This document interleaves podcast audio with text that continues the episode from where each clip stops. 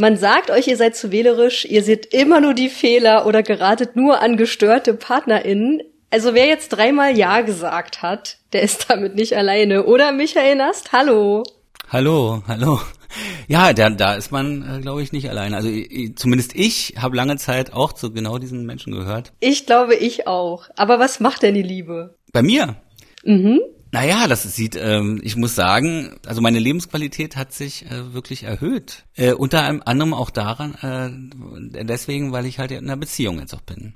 Und ich hätte, ich muss es gestehen, es klingt wie ein Promo-Gag, aber es ist tatsächlich so, ich hätte, hätte ich dieses Buch nicht recherchiert und dann nochmal reflektiert in den Texten, als ich es schrieb, oder mich reflektiert, wäre ich wäre die auch schon zerbrochen. Also ich hab, bin gereift als Mensch. Generation Beziehungsunfähig heißt der neues Buch. Die Lösungen. Genau, das zweite heißt die Lösung. Weil es war ja immer so, also ich habe ja damals dieses Buch geschrieben, was übrigens wirklich vor fünf Jahren, krasserweise ist es äh, am Montag vor Aha. fünf Jahren ist es erschienen, auf dem Tag genau. damals, das war ja schon ein großer Erfolg, dieses Buch. Und jetzt war die Situation ja dann so, dass die Leute mich alle angequatscht haben, also in meinem Umfeld und gesagt haben, ey, es ist eigentlich noch schlimmer geworden. Und dann habe ich gesagt, aha, und habe dann aber auch dann mein Leben mal angeguckt, habe hab mir gekriegt, es ist ja wirklich schlimmer geworden. Oh Mann. Also auch in meinem Leben ist es schlimmer geworden. Also ich habe noch ja, es wurde halt noch dramatisch, jede Beziehung wurde immer dramatischer, man hat sich dann immer, man ist schneller zerbrochen alles und so weiter. Und dann habe ich gesagt, okay, ich muss jetzt mal hier mal ein bisschen aufräumen. Haben deine Freunde dir schon empfohlen, mal äh, zur Therapie zu gehen, oder? Das empfehle ich mir ja seit Jahren selbst. und äh, habe es natürlich nie gemacht, aber weil ich mir mal eingeredet habe, naja, wenn das wegtherapiert ist, meine Neurosen, dann, dann, dann kann ich nicht mehr richtig schreiben. Ah, so. natürlich. Aber ich muss gestehen, ich habe natürlich fürs Buch, da habe ich ein paar Therapiesitzungen auch gemacht. Ja, das, du schreibst ja auch einige, ne? Also das ist ja auch wirklich sehr interessant. Da gibt's ja auch Kapitel, wo dann sehr kluge Sätze fallen. Dankeschön. Aber die sind, die sage meistens nicht ich, sondern wahrscheinlich dann einer dieser Psychologen. Aber äh, das Interessante ist ja wirklich bei diesen, diesen Gesprächen, also da kommen wirklich äh, Erkenntnisgewinne. Das Problem ist ja heutzutage, dass viele halt immer so denken, die wollen immer so Anleitungen haben. Am besten so einen Zehn-Punkte-Plan, erst das, das, das und dann ist unser Problem gelöst. Das funktioniert halt bei der Psyche nicht so richtig. Das, das, wäre auch vermessen, glaube ich, weil, weil jeder ist ja auch anders geprägt in der Kindheit äh, oder durch Beziehungen oder vergangene Beziehungen und so weiter. Letztendlich mache ich das so im Buch, dass ich eher so Szenen beschreibe, die ich erlebt habe oder Freunde erlebt haben und dann sozusagen, also Dating zum Beispiel und das mal aufbreche und gucke, äh, was passiert da so analytisch. Okay, bin gespannt, das können wir gleich noch ein bisschen Generation beziehungsunfähig. Die Lösungen. Das ist das neue Buch für alle, die sich sagen, äh, warum klappt's denn bei mir eigentlich nicht mit der Liebe? Geschrieben von Michael Nast, der natürlich auch den Vorgänger, nämlich Generation Beziehungsunfähig geschrieben hat, und zwar aus einem eigenen, ja, Leidensdruck heraus. Äh, was war denn das Problem, Michael? Ich habe lange Zeit, was du auch am Eingang sagtest, angenommen, ich ziehe nur wirklich die falschen Frauen an die mir nicht gut tun.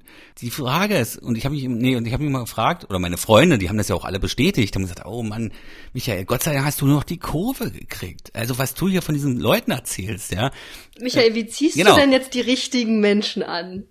Das ist doch die große Frage. Genau, das war die falsche Frage. Die Frage muss lauten, warum interessiere ich mich nur für solche Leute? Man muss die Perspektive ändern. Und ähm, die, diese Leute haben mich ja nie dahin gepeitscht. Die haben mich nicht gefesselt zu einem Date, die haben mich nicht monatelang unter Drogen gesetzt, damit ich mich für sie interessiere, sondern irgendwas haben die bei mir angetriggert, dass ich sozusagen äh, unbedingt mit denen zusammen sein wollte. Aber wie soll man denn da rauskommen? Indem man erkennt, was da passiert in einem, ja. Und äh, bei mir war's, also das ist jetzt psychologisch schon, also und da, das steht ja auch im Buch sozusagen drin. Also bei mir ging es halt darum, dass mich haben wirklich äh, so komplizierte Konstellationen angezogen, also vor allem auch Frauen, die halt, die mussten immer zweifeln an uns. Und das hat mich total angefixt. Mich hat eher die Konstellation angefixt, die Kompliziertheit als jetzt die Person. Das Problem ist, das ist alles nur ein Rausch, ja, und, und, und wenn dieser Rausch dann vorbei ist, dann wurde es dann schnell langweilig für mich. Aber weißt du was? Da hast du ja der anderen Person eigentlich überhaupt gar keinen Raum gegeben.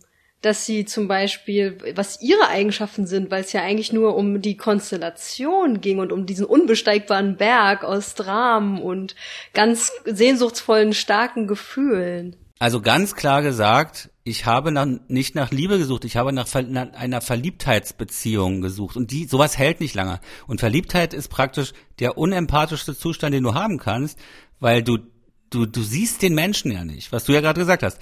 Du siehst nur deine Projektion. Und äh, wenn die Verliebtheit nachlässt, dann kommt der, der wahre Mensch erst, der wirkliche Mensch wird erst sichtbar. Und dann, ähm, wenn die Verklärung weggeht, dann habe ich gesagt, oh, jetzt ist aber also Luft raus.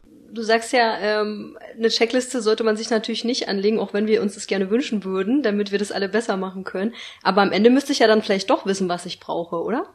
Naja, das, das Ding ist, du müsstest wissen, was äh, was sozusagen abläuft und die Fra genau und und dann ist dann das, die Erkenntnis ist ja das eine. Ja, wir sind ja auch, äh, du musst es dann natürlich irgendwie dann umsetzen. Und das ist das, die Erkenntnisse im Leben anzuwenden. Das ist die eigentliche Herausforderung. Und das kann ich nicht leisten als Autor. Das kann ein Buch nicht leisten. Das kann man nicht aus der Entfernung irgendwie mal so. Also da muss man schon wirklich das Leben auch mal angucken, die ganzen Prägungen und so weiter. Hm. Ich finde aber, äh, reinlesen, das äh, lohnt sich trotzdem, weil es kann auch ein bisschen Trost spenden für alle, die suchen, aber noch nicht die Person gefunden haben. Das Buch heißt Generation Beziehungsunfähig, die Lösung, geschrieben von Michael Nast. Und gleich nach einem Song werden wir es trotzdem noch mal kurz aufgreifen, denn einen wirklich sehr guten Tipp hat Michael Nast für euch. Ich rede mit Michael Nast über sein neues Buch Generation Beziehungsunfähig. Die Lösungen und was ist denn jetzt die Lösung, Michael? Die Generation beziehungsunfähig, diesen schönen Titel, den ich mir da mal ausgedacht habe, da, damit habe ich ja eins eins gemacht. Ich habe mir Etikett geschaffen und alle konnten sich plötzlich in die Opferrolle begeben und sagen, ach, na, wir können ja nichts dafür. Das ist ja unsere Generation, wir sind, wir sind ja alle so. Wir sind ja irgendwie so. Und, und das Problem ist an dieser Opferrolle, das ist der beste Weg, halt sich nicht ändern zu müssen. Aber am Ende gilt dieser eine wunderbare Satz, wer etwas will, findet Wege, wer was nicht will, der, der findet, äh, sieht dann halt Hindernisse oder findet Gründe dagegen sozusagen.